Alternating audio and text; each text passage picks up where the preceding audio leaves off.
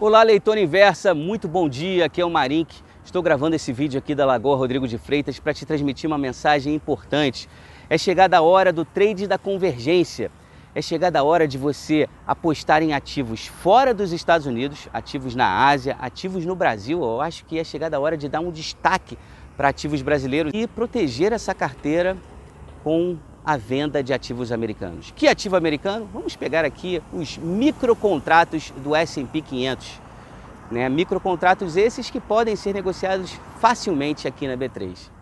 E no lado dos ativos, né, você naturalmente já está acostumado a investir em ativos brasileiros, você também pode diversificar sua carteira com ativos asiáticos através da própria B3. Mas por que é chegada a hora desse trade? Trade esse que foi extremamente problemático ao longo dos últimos 10 anos. 10 anos que foram marcantes aí de valorização dos ativos americanos, em particular das ações associadas à tecnologia. Nessa semana mesmo que eu gravo, a gente tem aí a divulgação do resultado das seis maiores empresas do S&P. Empresas que juntas equivalem aí a mais de 25% do S&P 500. Isso é uma vulnerabilidade, não em si pelo fato de que elas estejam, né, que elas sejam empresas muito vulneráveis, que deverão quebrar ou qualquer coisa dessa natureza. Não. Vulnerável, sim, pelo fato de que hoje elas representam uma forte concentração em um mundo que praticamente mandou muito dinheiro para os Estados Unidos. A gente pode olhar para Net International Investment Position, uma estatística muito importante que é divulgada trimestralmente, e ver que os investidores estrangeiros hoje têm praticamente 25% do mercado americano. Mercado americano hoje, que se você somar renda variável, mais renda fixa, mais private equity, mais outros, dá quase 200 trilhões de dólares, você vai ver que tem quase 25 trilhões de dólares de exposição de investidores estrangeiros por lá. E como a vulnerabilidade americana é crescente, e aqui eu digo pelo, pelo fato de que a Ásia vem buscando aí uma solução mais restritiva do ponto de vista fiscal e monetário, no momento em que os Estados Unidos vêm optando por um keynesianismo na veia, salvando todo mundo, bail out country, como eles gostam de dizer, né? é, é chegada a hora do investidor estrangeiro falar, opa, me dá esse dinheiro de volta. E esse processo, ele normalmente é o catalisador para essa convergência que eu estou argumentando. Tá? Esse é um argumento, existem diversos outros. Né? Nós brasileiros sabemos das vulnerabilidades que o Brasil tem, política, né? um déficit fiscal crescente, um populismo crescente.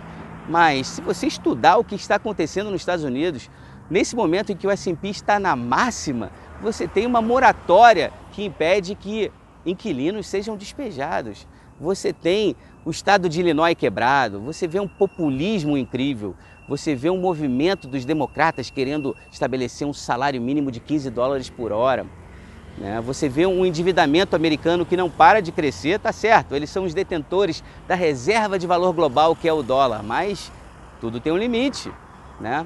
O próprio argumento aqui das empresas de tecnologia, que são empresas que são inovadoras, você deve lembrar, ou se você não lembra, você deve estudar que a Microsoft, empresa que nunca deixou de ser uma empresa importante nas nossas vidas, no começo do milênio, é, a ação estava tão cara que nos 10 anos subsequentes sua receita subiu a beça, seu lucro subiu a beça, mas o preço de suas ações andou de lado por 10 anos. Por quê?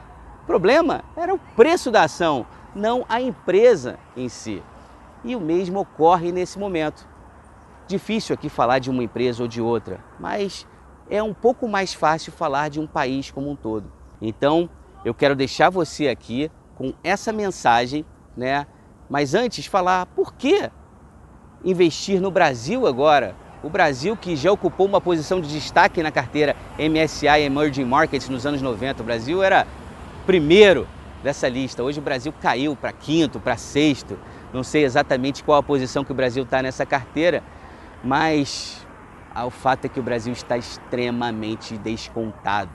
Os problemas são inúmeros por aqui, mas existem alguns ativos que estão com mega descontos relativos, descontos esses relativos quando você compara com ativos internacionais. Por isso, acredito que o Brasil mereça sim uma posição de destaque na sua carteira. Perfeito? É isso. Eu fico por aqui. Muito obrigado pela atenção. Até o próximo vídeo.